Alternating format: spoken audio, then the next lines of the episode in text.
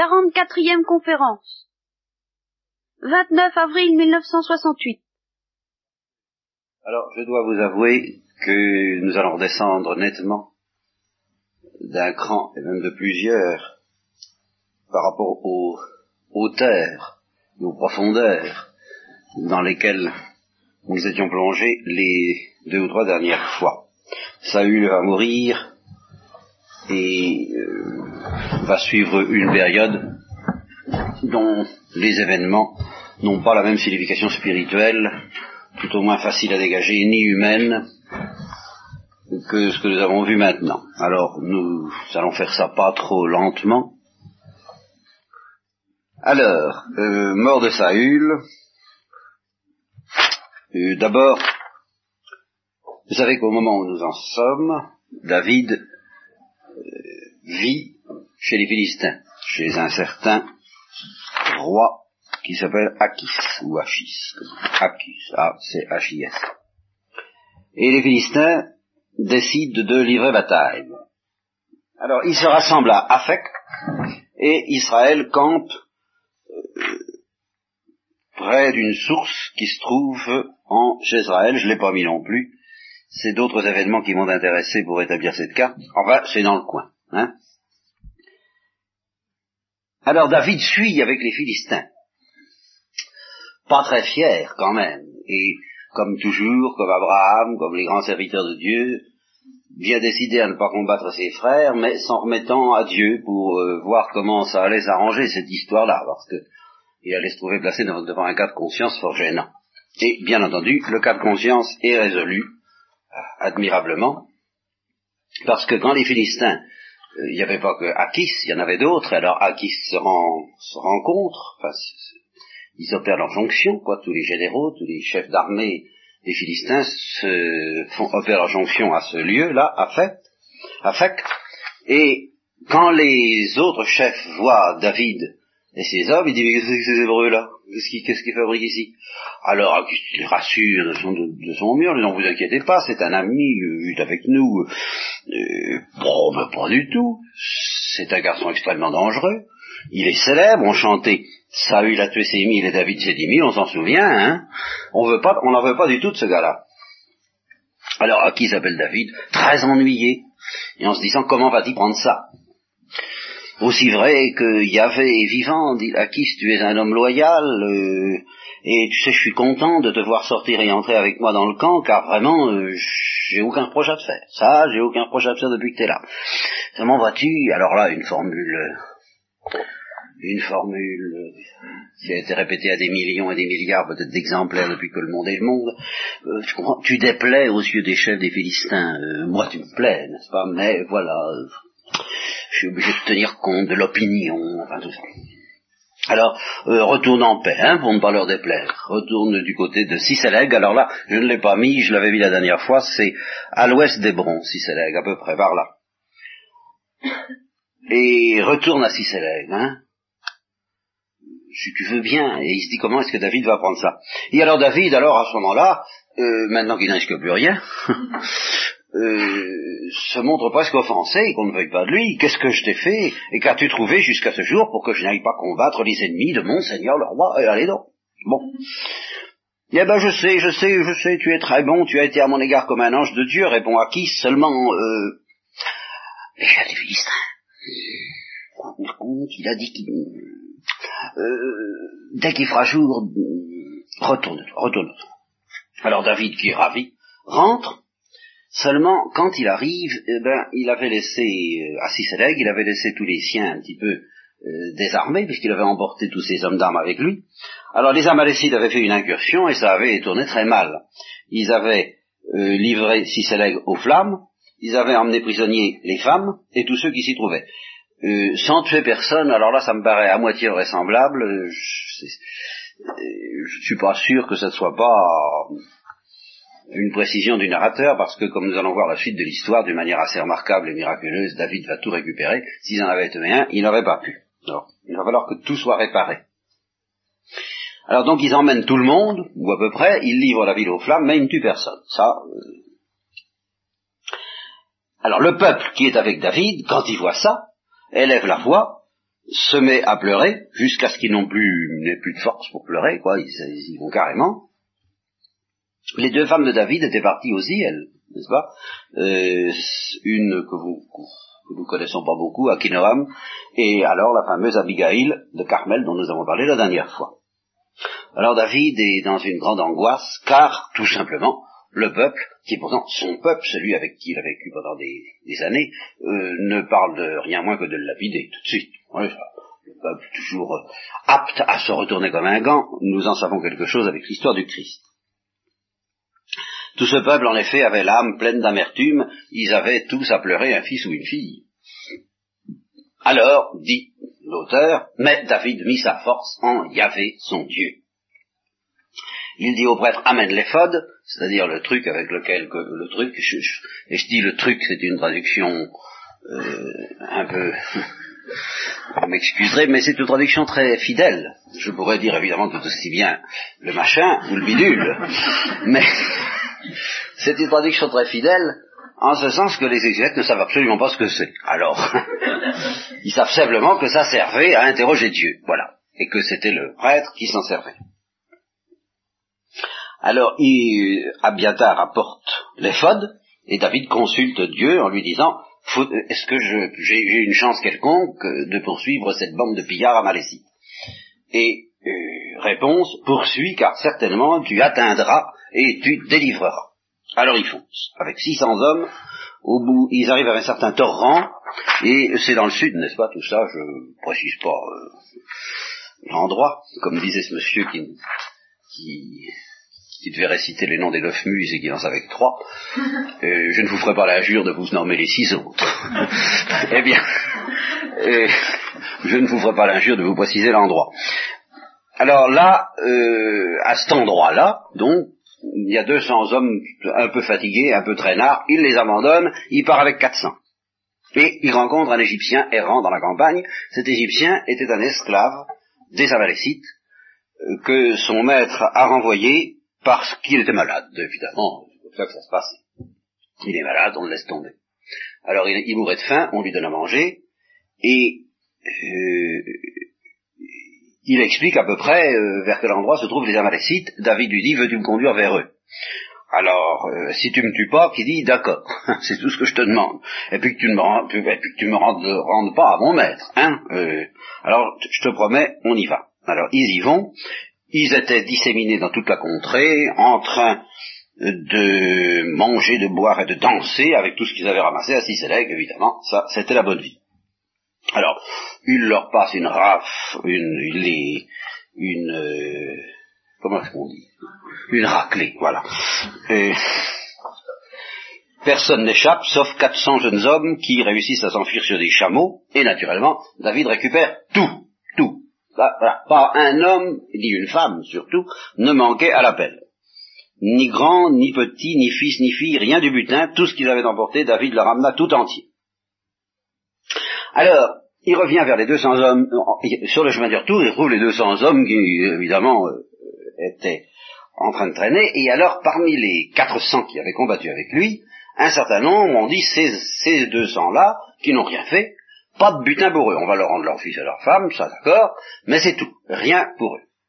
Et non seulement David n'est pas d'accord, mais le narrateur dit que ces gens-là étaient tout ce qu'il y avait d'hommes méchants et pervers. Voilà. Les méchants et les pervers, ça n'a pourtant pas l'air bien méchant à côté de ce qu'on voit faire à un certain nombre de gens, à commencer même par David, ça a l'air bien gentil. Eh bien, non. C'est pas des choses à faire, ça. Puisqu'ils ne sont pas venus parmi nous, avec nous, disent les 400, les, enfin, les méchants et les pervers, eh ben, ils n'auront rien. Qu'ils emmènent leurs femmes et qu'ils s'en aillent. Et alors David leur dit, ne n'agissez pas ainsi, mes frères. Et c'est vraiment le prédicateur déjà. Hein avec ce que Dieu nous a donné. Car c'est cette notion-là. Dieu nous l'a donné, nous n'en sommes pas maîtres. Vous comprenez? Bon. Il nous a gardés. Il a livré entre nos mains la bande qui était venue contre nous. Qui donc vous écouterait dans cette affaire?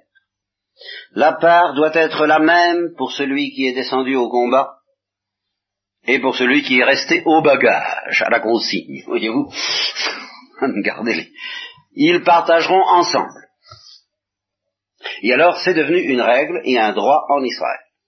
et à plusieurs reprises, je ne sais pas si les, conceptions qu'Israël avait du service militaire, je ne sais pas ce que c'est maintenant, n'est-ce pas, sont très différentes des nôtres. Parce que nous, les nôtres, si j'en crois, enfin, ma propre expérience, et puis ce qu'on en dit, c'est essentiellement la chasse aux resquilleurs et aux, et aux planqués. Soit pas de planqués. Alors qu'en Israël, c'est le contraire. Euh, c'est non seulement on n'essaie pas de récupérer ceux qui essaient d'échapper au combat, mais on élimine, on décourage le plus possible. On en prend le moins possible, mais des, mais des costauds, évidemment, mais le moins possible.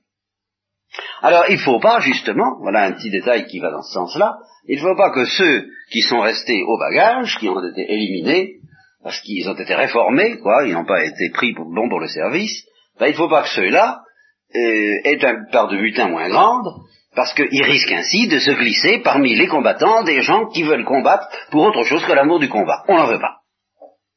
Vous avez peur? Restez chez vous. Vous n'êtes pas rempli de zèle pour Dieu? Restez là. Du butin, on vous en donne. Ah, vous inquiétez, bah, vous aurez ce qu'il faut c'est vraiment la qualité, le système de la qualité substitué nettement au système de la quantité, ce qui se comprend très bien d'ailleurs dans un petit peuple qui ne peut compter que sur la qualité et sur Dieu, bien entendu. Une fois de retour à Siséleg, David, qui sent que c'est la fin du royaume de Saül, tout de même, euh, et qu'il est bon de se concilier les gens de Juda, qui sont tout de même d'ailleurs de sa tribu, envoie une barre de butin aux anciens de Judas, ses amis, en disant, voici pour vous une bénédiction provenant du butin des ennemis de Yahvé. Bon, alors ça, c'est l'histoire de David, donc, du côté de Sisélec. Pendant ce temps-là, les Philistins, comme je vous l'avais dit, livrent bataille à Israël, et alors les Philistins euh, pilent Israël très violemment, et pire que cela, ils serrent de près Saül et ses fils, et les Philistins tuèrent les trois fils de Saül, y compris Jonatas d'ailleurs.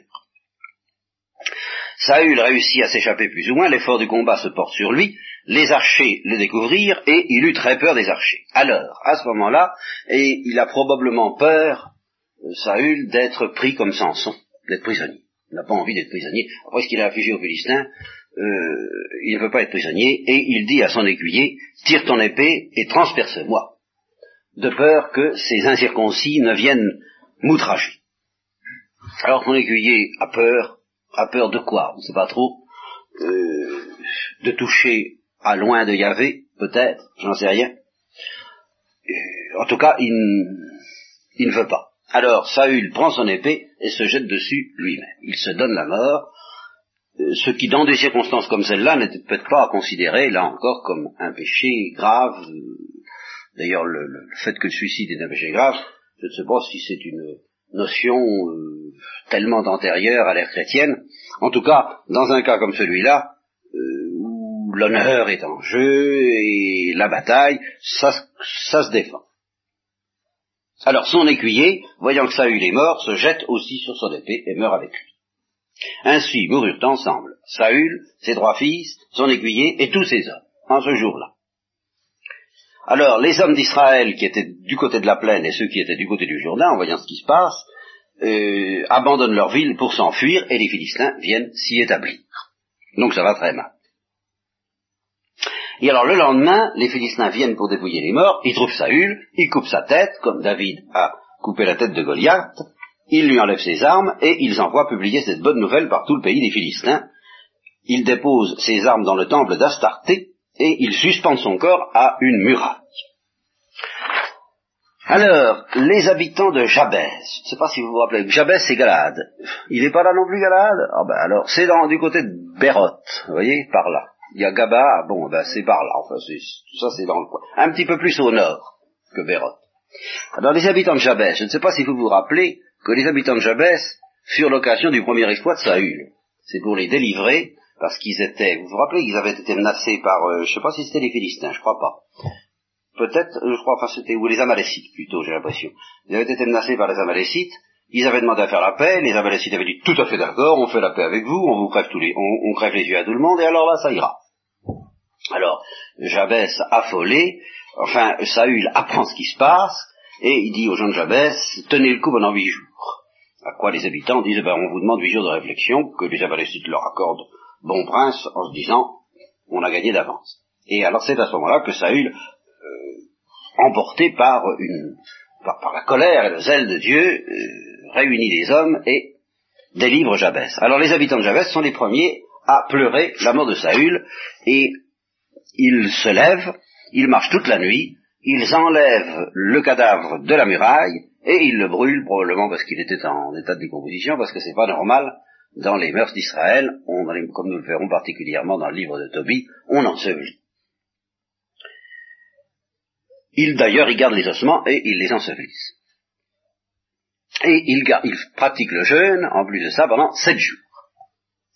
Et ainsi se termine le premier livre de Samuel. Euh, comme au cinéma, il n'y a pas besoin de faire une introduction pour le deuxième, ça enchaîne. C'est le même livre, ce sont deux, deuxième partie. Alors, Saül vient de mourir, il est à Sisaleg, ça fait depuis deux jours, quand, le troisième jour, arrive un homme, un amalécite, les vêtements déchirés et la tête couverte de poussière. Arrivé près de David, il tombe la face contre terre, il se prosterne. David ne savait rien de ce qui s'était passé. D'où viens-tu? lui demande David. Je me suis enfui du camp d'Israël, dit ce fils d'Avalécite.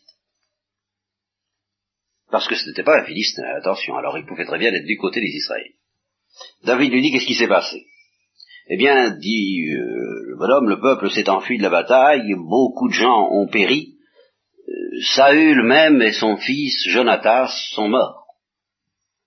Comment sais-tu dit David, que Saül et son fils Jonathan sont morts? Et alors le pauvre bougre, là, il croit qu'il va se rendre intéressant en disant, eh bien voilà, euh, il a dû apprendre que Saül a demandé que, son écuyer le tue, et que l'écuyer n'a pas voulu. Alors il prend ce rôle à sa charge. Il dit, ben voilà, Saül était là, il s'appuyait sur sa lance, il était serré de près par les chars et les cavaliers, il me voit, il m'appelle, il me dit, je, dis, me voilà, il me dit, qui es-tu? Je suis un amalécite. Eh ben, tue-moi. Je t'en prie, tue-moi, parce que je suis pris d'angoisse. Et ma vie est tout entière, est encore tout entière en moi. Alors, moi, vous comprenez, euh, service, service, toujours pas en service, je, le tue. Parce que je savais qu'il ne survivrait pas à sa défaite. Euh, je prends la couronne qu'il avait sur la tête, le bracelet qu'il portait au bras, et je les apporte ici à mon Seigneur. Et il s'imagine le malheureux qui va se faire bien recevoir. Alors, David, c'est admirable, pas, pas un instant, semble-t-il, David ne manifeste la moindre joie, alors qu'il est quand même délivré de son principal ennemi. David saisit ses vêtements, les déchire et tout le monde avec lui. Il se plonge dans le deuil, il pleure, il jeûne au sujet de Saül et de son fils Jonathan pas oublier que ça va être particulièrement sensible à David. Et ou d'ailleurs, d'une manière générale, au sujet de tout le peuple et de tout Israël. Alors David se retourne vers le messager et lui dit, d'où es-tu? Je suis un Malécite, je suis un réfugié un Malécite. Comment, lui dit David, n'as-tu pas craint d'étendre la main pour tuer le Christ de Yahvé? Et il appelle un de ses serviteurs, il dit, tue-le. Et ça ne traîne pas. Et David lui dit, au moment où, enfin, au moment où il meurt, enfin, quand il reste encore le temps, quoi, que ton sang soit sur ta tête, car ta bouche a témoigné contre toi en disant c'est moi qui ai mis à mort le Christ de Yahvé. Et alors à ce moment-là, il chante ce chant funèbre dont on a dit que c'était la plus pathétique des odes funèbres. Je vais vous le lire tout simplement. Je crois que ça se passe de commentaires. C'est pas très long et c'est effectivement très bon. Considère, ô Israël, ceux qui sont morts sur tes collines, percés de coups. Ta gloire, Israël, a-t-elle donc péri sur tes hauteurs? Comment sont tombés les héros? N'allez pas l'annoncer à Guette, c'est tout près du coin par là. Ne le publiez pas dans les rues d'Ascalon, de peur que ne se réjouissent les filles des Philistins, de peur qu'elles ne triomphent, les filles des incirconcis. Ô mont de Gelboé, qu'il n'y ait plus sur vous ni rosée ni pluie, qu'il n'y ait plus champ de prémices, car là fut abattu le bouclier des héros. Le bouclier de Saül c'est pas avec de l'huile qu'il était oint, mais avec le sang des blessés et avec la graisse des braves. Ni l'arc de Jonatas ne revint en arrière, ni de Saül le glaive en vain ne fut tiré. Saül et Jonatas, si aimables, si beaux. Je vais y revenir sur ce petit point. Dans la vie et la mort ne sont pas séparés. Ils étaient plus rapides que l'aigle, ils étaient plus forts que le lion. Ô filles d'Israël, pleurez donc sur Saül, qui magnifiquement vous revêtait de pourpre, et qui d'ornements d'or rehaussait vos parures. Comment dans le combat sont tombés les héros? Ô Jonatas, alors on arrive forcément à Jonatas, frappé à mort sur tes hauteurs, quelle angoisse m'étreint, mon frère Jonatas. Je trouvais en toi tant de charme, ton amour m'était cher plus que l'amour des femmes. Comme une mère un fils unique, ainsi mon cœur te chérissait. Comment sont tombés les héros? Comment ont péri les guerriers? Alors, si je mets à part le dernier cri, qui est évidemment un cri euh, presque privé, un cri tout à fait intime du cœur, David était extraordinairement sincère. Il, avait cet art invraisemblable de, ne retenir de Saül je ne sais pas, moi je crois qu'il ne le voyait que à travers euh, la lumière de Dieu. Alors vraiment à travers la lumière de Dieu. La vision qu'il avait de Saül passait complètement par-dessus la tête de Saül. Saül, il était sans illusion sur la cruauté, la méchanceté, la duplicité et la folie. Alors là, on voit l'un on peut dire aussi le fou et la folie de Saül. Il était sans illusion, mais il, c'était pas Saül, c'était le, Christ de Yahvé. Et alors, malgré tout, il était doué, Saül, incontestablement, de qualités prestigieuses, magnifiques pour le peuple, et alors il les chante.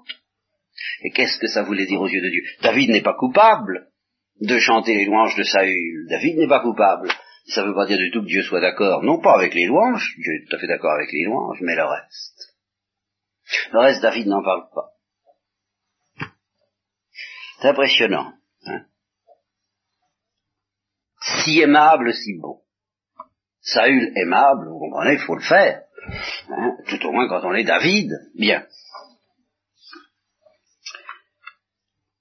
Alors, quant à, évidemment, cette élégie plus que ce palégyrique de Jonas, sur Jonatas, ça, il se passe de commentaires, c'est évidemment euh, ce qu'on peut dire de plus beau, je vous l'avais dit, c'est vraiment le mystère de l'amitié humaine. Alors, après ça, David consulte Dieu et dit, qu'est-ce qu'il faut que je fasse? Parce qu'il s'agit de récupérer les villes de Juda. Vous comprenez euh, La situation est très mauvaise. Puis, il faut y aller. Et Dieu lui répond, vas-y. Où? Eh bien, euh, va d'abord à Hébron, lui dit. Hébron, alors là, je l'ai mis sur la carte, c'est euh, le... C'est tout près du chêne de Mambré, et c'est là que c'est la source du patriarche, puisque c'est le tombeau d'Abraham qui se trouve là. On visite encore de nos jours celui qui n'est pas habitué, ça fait un drôle d'effet. Quand le père de Wailly à, à Jérusalem, au moment où je devais partir à Hébron, m'a dit allez prier Saint Abraham pour moi. Évidemment, euh, on, ne s'y fait pas. Enfin, Abraham Bon. Hébron, était divisé, c'était une ville qui veut dire le, la confédération. Il y avait quatre petites villes qui faisaient comme quatre grands, quatre grands quartiers de la ville d'Hébron. Alors c'est là que David se rend, en effet, s'établit avec ses hommes. Il apprend que les gens de Jabez, en Galade, ont enseveli Saül, et il leur envoie dire euh, toutes sortes de compliments. Soyez bénis pour avoir usé de miséricorde à l'égard de votre Seigneur, c'est-à-dire Saül, et pour l'avoir enseveli. Et maintenant que Dieu use envers vous de miséricorde et de fidélité, moi aussi je vous rendrai cette œuvre, parce que vous avez agi de la sorte. Et maintenant, préparez-vous, hein, on va, on va attaquer parce que votre Seigneur Saül est mort, et c'est moi, maintenant, que la maison de Judas a oint pour régner sur elle. Alors, attention, Saül est mort, mais il reste tout de même, il reste un fils, qui s'appelle Iphiboset, et Jonathan, il lui restait un fils, un fils lamentable, euh, de douze ans, euh, plus ou moins paralysé, perclus, enfin, une ombre de fils. Mais enfin, il y avait encore Iphiboset. S'il y avait eu que Iphibosset, ça n'aurait pas amené à grand chose, mais il y avait à côté d'Iphibosset quelqu'un de bien. Finalement, enfin quelqu'un de bien, la question se pose. Alors là, nous allons retrouver encore des ambiguïtés, ce qui est toujours intéressant, euh, au point de vue psychologique, j'entends.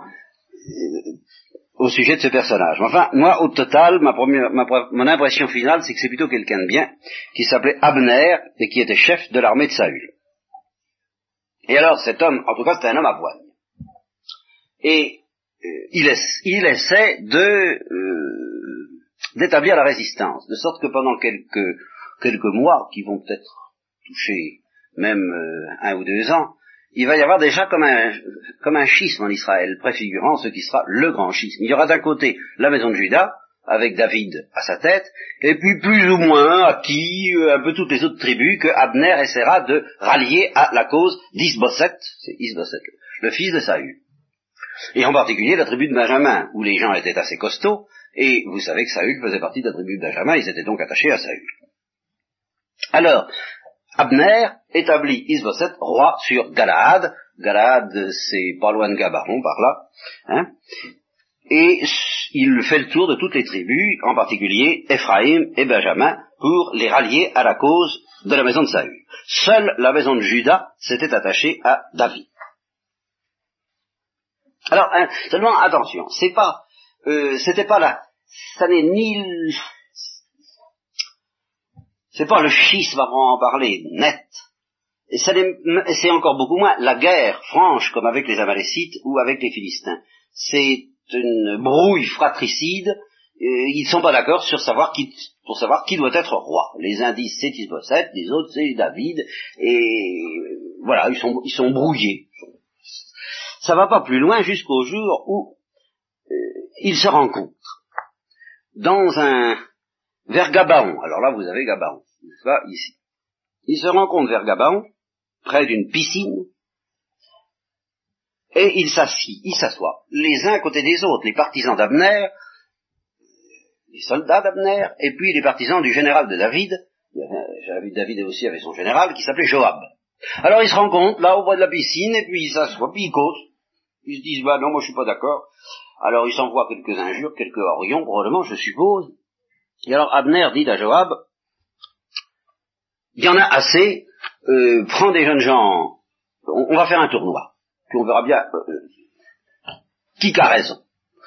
Tu n'as qu'à prendre euh, une douzaine de dégâts, nous on va prendre une douzaine, moi je vais prendre une douzaine des miens, et puis, allez, qui, qui s'essaie un petit peu sur le champ d'honneur, on va voir, on va les voir à l'œuvre.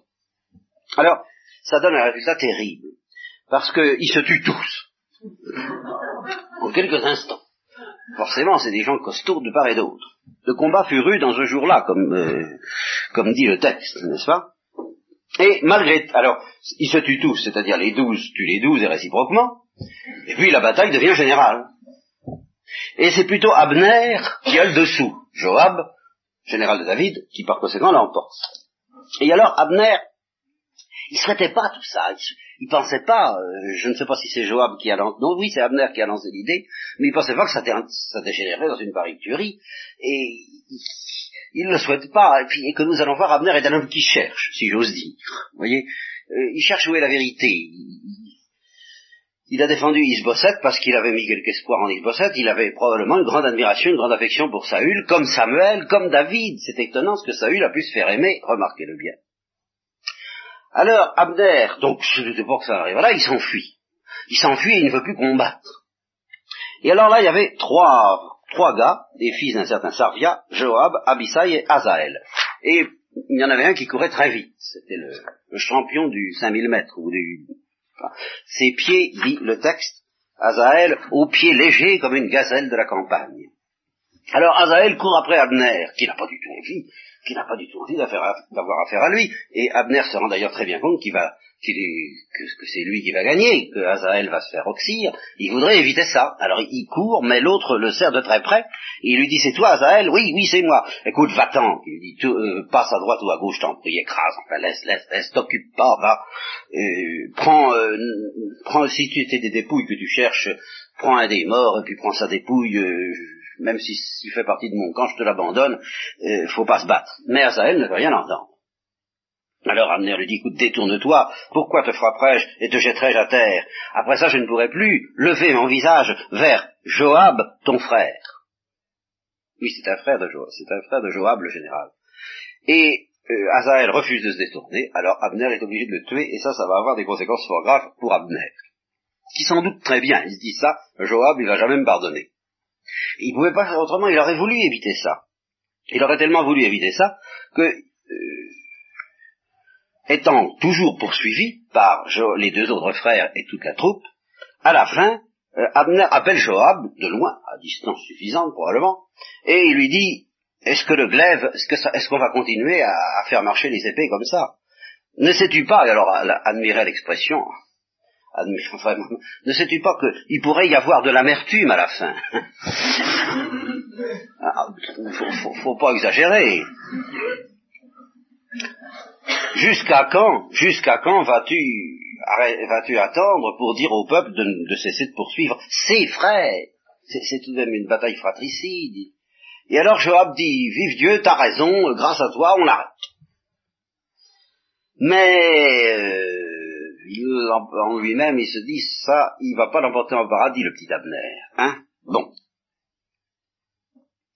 Et alors, en effet, on fait le compte, du côté de David, 19 hommes et Azaël sont morts, et de l'autre côté, 360 hommes de Benjamin d'entre les gens d'Abner. Et la guerre fut longue, dit le texte, entre la maison de Saül et la maison de David, mais la maison de David grandit à la suite de ces guerres, et la maison de Saül, forcément, Dieu n'était pas avec elle, et il arrive donc un moment, nous allons voir tout à l'heure, où Abner se rend compte que décidément, non, c'est pas de ce côté-là qu'est l'avenir, si j'ose dire, et euh, et puis peut-être qu'aussi, c'est là où je lui fais tout de même un certain crédit à cet Abner, euh, j'ai dit c'est quand même lamentable, quoi, il faut le, bien de la paix, oui, c'est un politique. La, mais un politique au, bon sens du mot. Faut faire la paix. Il faut, cesser euh, ces déchirements. Et la, lutte que je mène pour défendre Saül est, stérile. Euh, c'est David qui manifestement euh, tient le, le, bout du manche. Je ne lui étais pas très favorable. Tant pis, je vais faire la paix. Alors pendant ce temps-là, David tout de même est installé à Hébron malgré ses guerres. Vous voyez, c'est pas comme nos guerres modernes où ça n'arrête pas, le canon n'arrête pas, n'est-ce pas? C'est une série de, de rencontres, de heures. Alors pendant ce temps-là, David a six fils à Hébron. Et d'autre part, Abner prend de, dans son côté, du côté de Saül, Abner prend de plus en plus d'importance. Tellement d'importance qu'avant de songer à faire la paix avec David, euh, sa première idée, voyant que Isbosset, il est vraiment pas, vraiment, euh, ce pauvre type, quoi. Alors, euh, il se dit peut-être que je pourrais, je pourrais remplacer Saül, moi je pourrais peut-être faire l'affaire. Il sent tout de même des qualités autres que tout ça. Et alors, pour euh, peut-être commencer à préparer les voies, il commence par épouser une fille de Saül, une femme de Saül, pardon. Resfa, fille d'Aya. Alors, euh, tout de même, Isbosset réagit un peu, là. Hein Il lui dit, pourquoi es-tu allé vers la concubine de mon père? Alors ça, Abner, à ce moment-là, se déchaîne. Il lui, dit, est-ce que je suis une tête de chien, appartenant à Judas, à présent, moi qui ai eu pitié de la maison de Saül, ton père, et de ses frères et de ses amis? Je ne l'ai pas livré aux mains de David, ça m'était facile. Puis maintenant tu me reproches, aujourd'hui, comme un crime d'avoir pris cette femme. Que Dieu me frappe des plus grands mots, et qu'il en ajoute d'autres encore, ça c'est la formule stéréotypée, si euh, puisque c'est comme ça, autrement dit, euh, en termes alors modernes, puisque c'est comme ça, eh ben j'y vais vers David. Hein? Il y en a, il y en a assez. Et après tout, euh, Dieu l'a juré de lui d'enlever la royauté à la maison de Saül et d'établir le, trône d'Israël, le trône de David sur Israël et sur Juda. Eh bien, je commence à le croire vraiment. Là, vous voyez, on voit très bien ça. ces prophéties, eh bien, je crois qu'elles avaient du bon. Alors Isbosset, qui un ne répond pas un mot, incapable de... Abner commence aussitôt les pourparlers de paix. Il envoie des messagers à David pour lui dire de sa part à qui est le pays. La de dire, bah, il faut se poser la question euh, gentiment. Hein, on va se poser la question gentiment. Fais ton alliance avec moi, et moi je vais t'aider pour retourner en ta faveur tout Israël. Alors David, politique aussi, il sait bien que Abner a quelque... Il y a quelque chose entre Abner et Joab. Alors il commence par éloigner Joab. Et puis il, renvoie à Abner des messagers pour lui dire d'accord.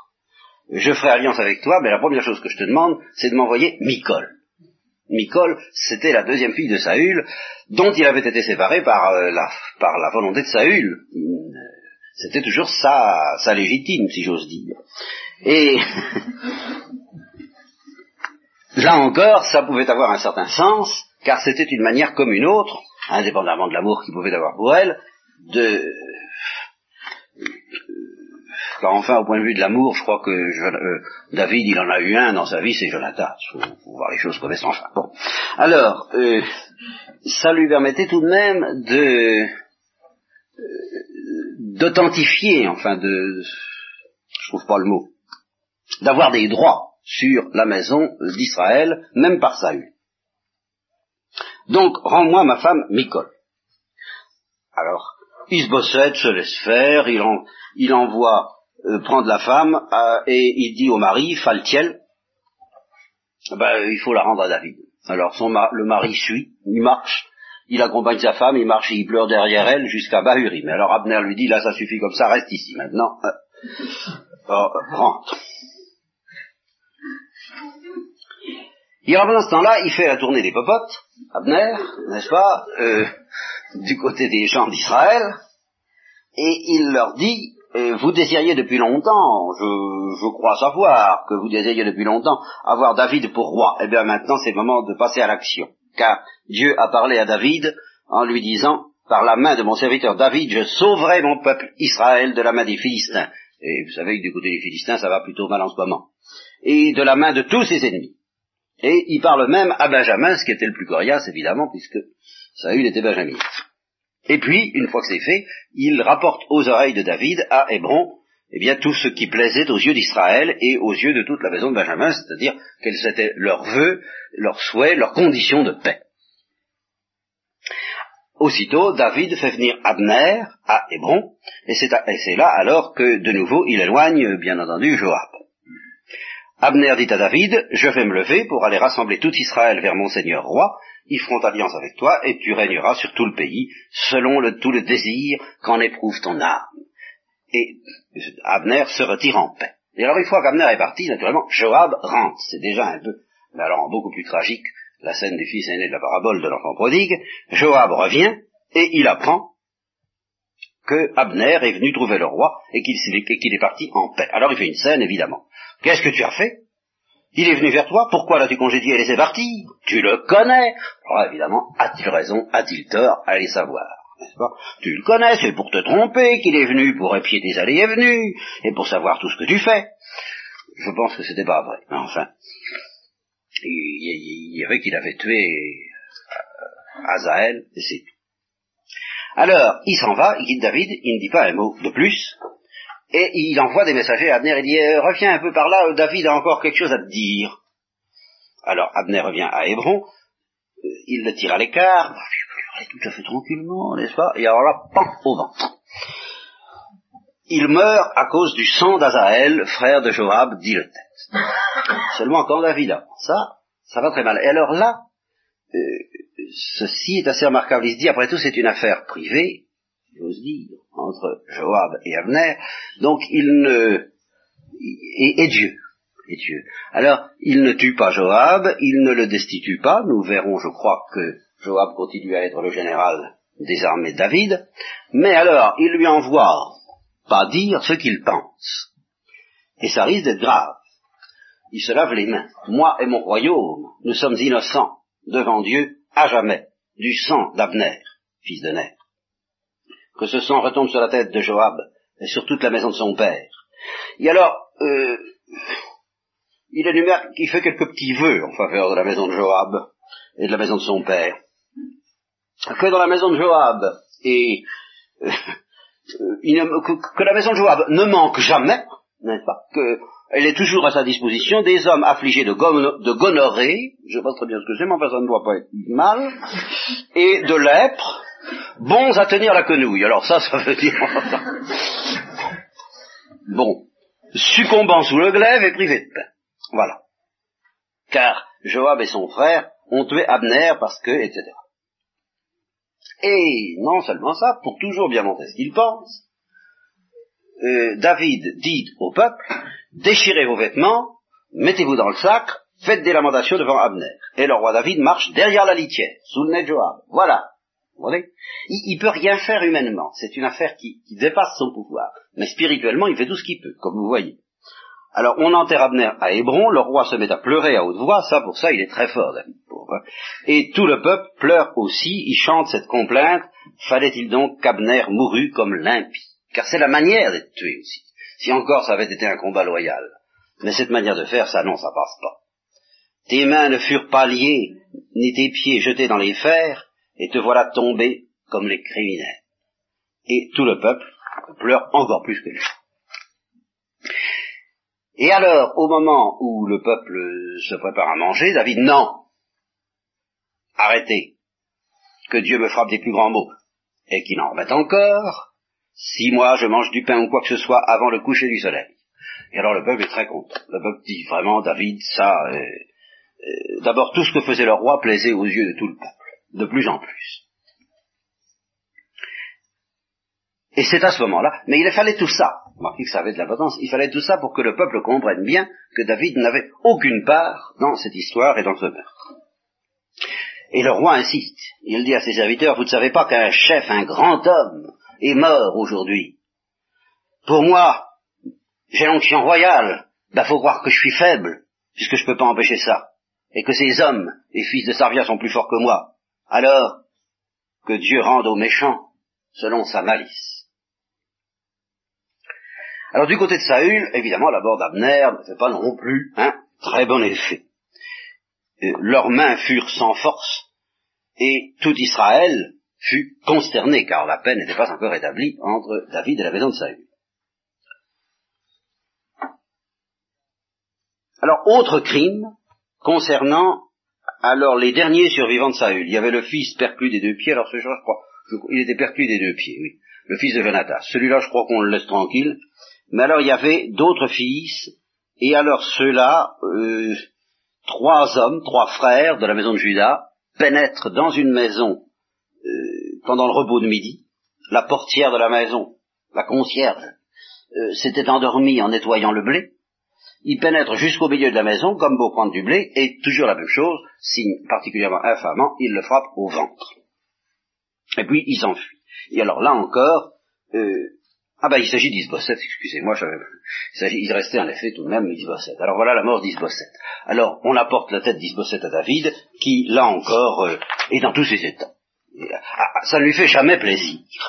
Et même, euh, il dit, quand on m'a annoncé la mort de Saül, j'aurais pu me réjouir. Je me suis pas réjoui. Et alors là, voilà, un homme innocent, on m'apporte sa tête et vous dites que je me réjouisse. Alors là, il les fait tuer tous les trois. Il leur coupe les pieds et les mains et il les suspend près de la piscine d'Hébron pour que le peuple comprenne. Alors à ce moment-là, tout de même, à l'aide de tous ces crimes que David réprouve, comme si tout ça lui arrive dessus sans qu'il puisse rien, le pauvre, euh, toutes les tribus d'Israël viennent auprès de lui et lui disent, voici que nous sommes, alors admirez cette expression qui est l'expression de la jeunesse, Voici que nous sommes tes os et ta chair. Déjà auparavant, quand Saül était notre roi, au fond c'est toi. C'était toi qui menais et ramenais Israël. Et Dieu l'a dit, c'est toi qui pèteras mon peuple d'Israël, et c'est toi qui seras prince sur Israël. Alors tous les anciens viennent faire euh, serment d'allégeance. Mais tout ça, vous savez, euh, voyez comment se conduit le peuple et quelle confiance on pouvait mettre en lui. Alors, il devient roi à 30 ans, et il règne pendant 40 ans. Maintenant, nous allons aborder l'histoire du règne de David. Et alors, la première action importante de David, une fois roi officiel et la paix établie en Israël, c'est de s'emparer alors de la ville des villes, que j'ai dû tout même mettre, hein, si je veux. Oui, Élie. Ah. Jérusalem, qui en ce temps-là appartenait aux Jébuséens, qui donc n'avait toujours pas été prise. C'était une ville très difficile à prendre, non pas à cause de son importance, mais à cause de sa situation. Elle était entourée d'une forteresse qui s'appelait la forteresse de Sion. Sion, c'est le nom d'une colline, d'une des collines qui sont tout près de Jérusalem, mais tout près à 50 mètres, quoi, enfin, immédiatement. Et euh, Jérusalem, l'étymologie de ce mot, vous le savez peut-être, ça veut dire ville de paix, vision de paix, ou encore que la paix pourvoit. Dieu qui est la paix pour voir que Shalem, Shalom, oui, c'est Shalom, n'est-ce pas? C'est le mot dont les Israélites se saluent.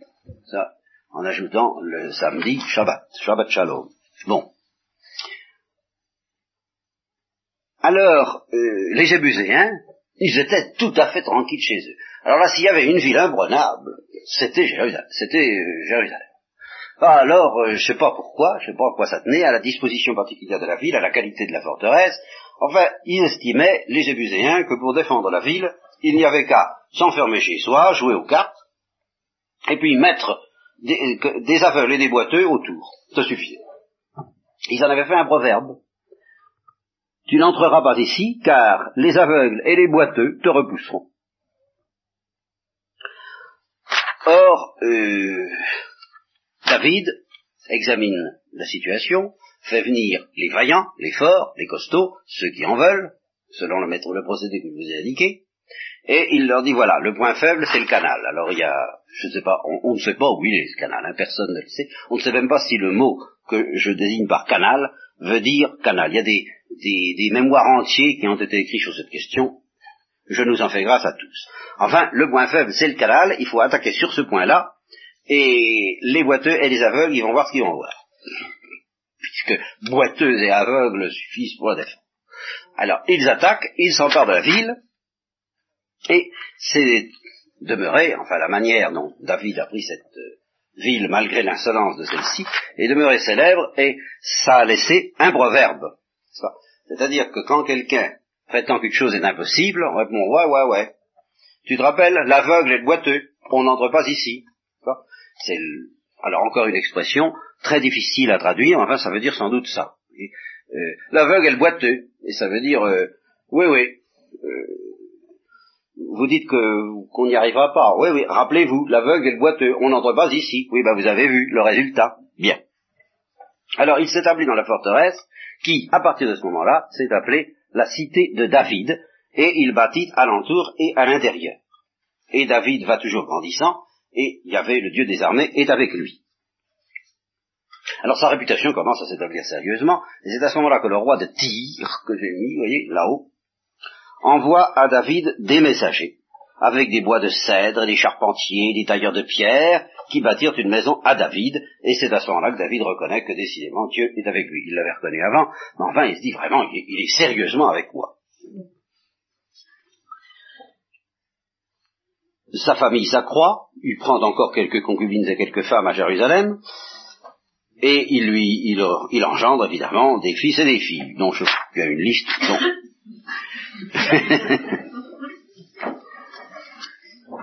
Je vous passe. Il se bat. Et puis alors il se met à attaquer les Philistins, et par deux fois il réussit, je vous fais grâce également euh, des détails, sauf un, à un moment donné, euh, ils étaient, les Philistins font une incursion dans une vallée, la vallée des Réphaïm. Alors toujours David consulte Dieu avant d'agir, et euh, Dieu lui dit, ne monte pas contre eux, contourne-les. Alors il les contourne, et tu arriveras sur eux du côté des baumiers. Ce sont des arbres, probablement producteurs de baume, j'en sais rien. Les baumiers, connaissez ça Je laisse aux naturalistes le soin de m'expliquer ça un jour. Et alors, quand tu entendras un bruit de pas dans la cime des baumiers, ce qui veut dire un vent violent, hein, c'est très, très joli, alors tu attaqueras. Car alors Dieu sortira devant toi pour frapper l'armée des Philistins. Cette idée-là, il montre que à chaque étape comprenez? David, il fait exactement euh, ce que Dieu lui dit. Quand Dieu lui dit, faut y aller, faut-il pas y aller N'oubliez jamais ça, c'est un homme peureux, David. Et en même temps, c'est un homme courageux. Ça n'empêche pas. Et alors, nous en arrivons au point où je vais vous laisser, parce que ça vaudra la peine tout de même qu'on... C'est un moment très solennel. Si vous voulez, situez-vous trois ou quatre ans après la prise du pouvoir par David, considérez que la plupart des villes occupées par les Philistins sont libérées, sauf celle du rivage de la mer qui leur appartient encore, enfin tout le coin de l'intérieur est libéré. On est dans une sécurité qui commence à devenir plus que relative, et David décide, ayant établi son siège à Jérusalem, son royaume à Jérusalem, de faire venir seulement à ce moment-là l'arche d'alliance à Jérusalem, et ça va être le début alors de toute une série de, de travaux et d'initiatives royales qui vont aboutir à la construction du temple. Alors ça, c'est quand même très important parce que c'est une autre figure du Christ. Les, figures du Christ, il faudrait euh, reprendre tout ce que nous avons vu depuis le début en examinant les différentes figures du Christ sous différents points de vue. Il y a Abraham sous un angle, il y a Amelchisedec sous un autre, il y a Moïse sous l'angle du docteur et du prophète, il y a David sous l'angle du roi, et il y a le temple lui-même sous l'angle de, au fond du mystère de l'incarnation, la demeure de Dieu parmi les hommes. Alors ça, si vous permettez, nous verrons ça lundi prochain.